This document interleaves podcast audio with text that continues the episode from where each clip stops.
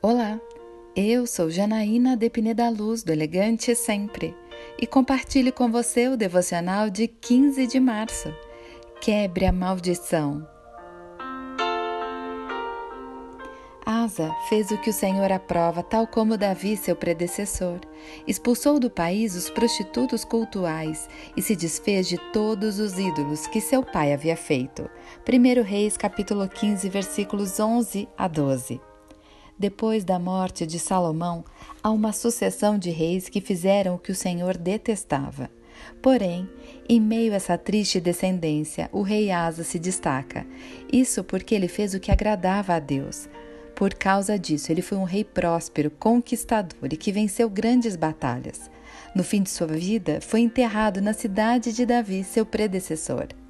Asa tinha tudo para repetir os erros dos reis que o antecederam mas ao invés disso, ele seguiu um caminho abençoado.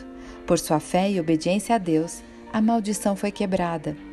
Vejo muitas pessoas que se apegam a problemas familiares e que se sentem amaldiçoadas, porém precisamos lembrar de que quando o Senhor passa a reinar sobre nós, ele refaz a nossa história e as coisas velhas ficam no passado.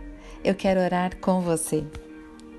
Pai amado, que eu assuma minha identidade de filha do Deus Altíssimo. Nenhuma maldição é maior do que você, Pai.